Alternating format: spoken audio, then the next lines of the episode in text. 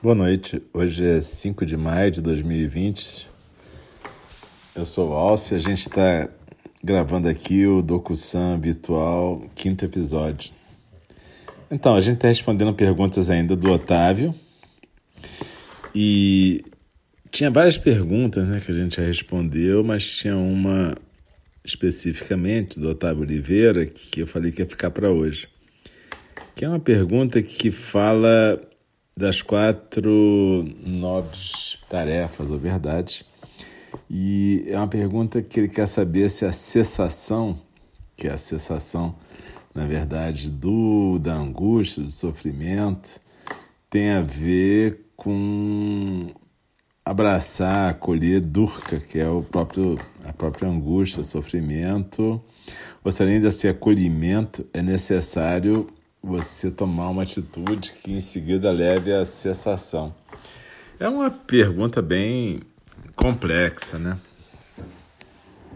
Só que o Otávio está estudando direitinho. Mas a gente tem que pensar o seguinte: Durca é angústia, sofrimento, fissura. É, tem um monte de traduções dependendo do jeito que você olha. E para você chegar na cessação disso, primeiro, evidentemente, você tem que acolher isso e perceber que isso está acontecendo, ou seja, aceitar que você está sofrendo e que esse é um estado muito constante na sua vida. Depois você tem que aceitar que é possível, é possível sim, você interromper o círculo vicioso dessa angústia, né? e que isso vem através de um tipo de cessação que você alcança através dos oito nobres caminhos ou oito caminhos retos, né? Então, é, é, é, claro que o acolhimento é básico, né? Acolher a ideia de que existe durca, né? Que a gente vive numa fissura, numa certa compulsão mas também que a gente pode escapar disso através, primeiro, desse acolhimento, e segundo, de uma prática, que é a prática dos oito caminhos. Então, tem um momento intencional em que você decide que você vai seguir os oito caminhos de libertação. E através desses oito caminhos de libertação, você atinge a cessação. Mas tem um momento antes desses oito caminhos de libertação, tem um momento em que você para, né? Tem uma. É uma história antiga no budismo que diz que tinha um assassino, um serial killer na Índia, chamado Angulimala. E Angulimala parece que a tradução disso tinha, tinha a ver com o fato dele ter um colar de dedos, de, dedos arrancados das suas vítimas em volta do pescoço.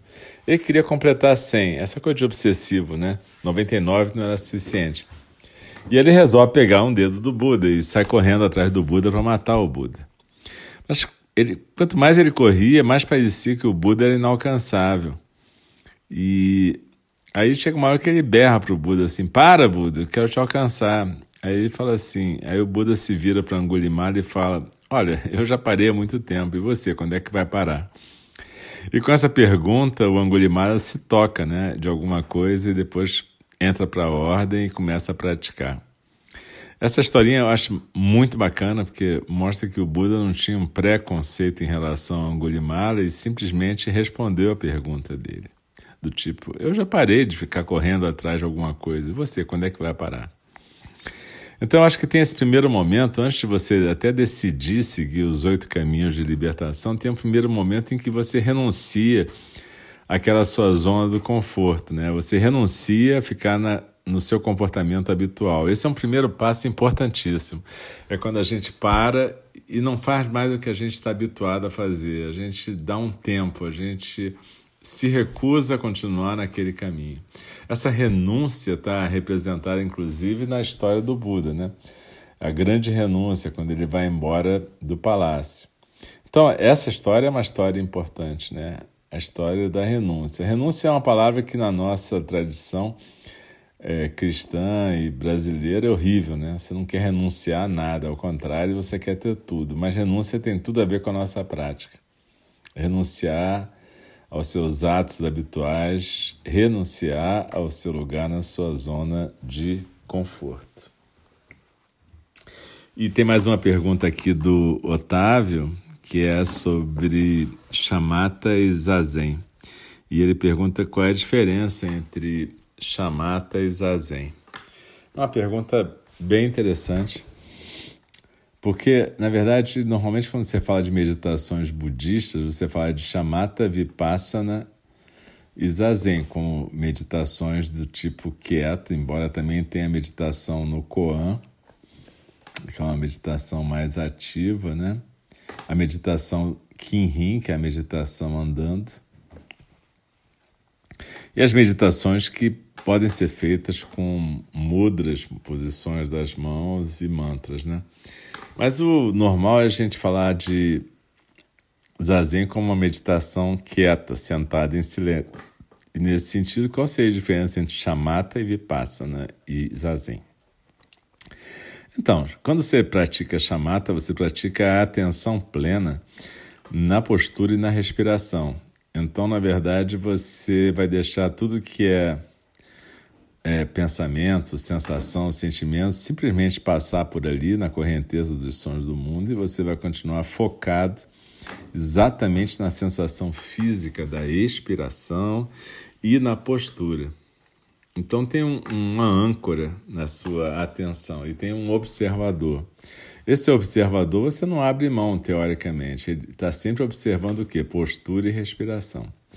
Chamata é super importante, é por isso que ela é chamada meditação da cessação.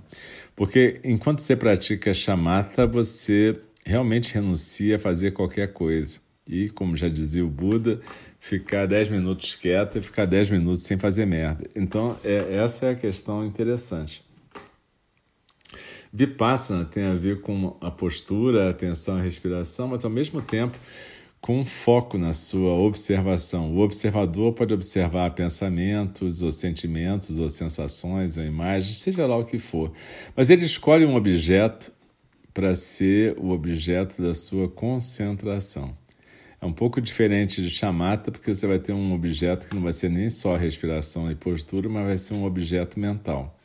Um pensamento, uma percepção, uma ideia, um barulho, seja lá o que for. E zazen, então, qual é a diferença? É porque, na verdade, chamata e vipassana são super importantes para qualquer praticante do Dharma. E eu sempre digo que a gente tem que estudar sutra, praticar chamata e praticar vipassana. Mas chega uma hora em que você pode perceber, depois de alguma prática, que você pode até, em algum momento, abrir mão desse observador. Ou seja, simplesmente deixar que a respiração e a postura aconteçam e você não ficar tão mais focada no observador. Então a ideia do zazen é que até o observador se dissolve e o Dharma flui através da sua vida, existência postura e respiração, mas não como se fosse um ego respirando ou pensando na postura, mas como algo que acontece e flui através de você. Zazen, evidentemente, é indescritível, né? Porque como é que alguém pode descrever esse tipo de sensação? Impossível. Mas, na verdade, ele é praticável. É por isso que a gente sugere aquela postura imóvel durante um tempo e você ficar quieto e depois poder sair tranquilamente do templo. Beleza? A gente vai deixar a pergunta da Vanessa para amanhã, na verdade. Vanessa fez uma pergunta também sobre karma, mas faz mais sentido a gente deixar para amanhã porque já está um pouco comprido agora.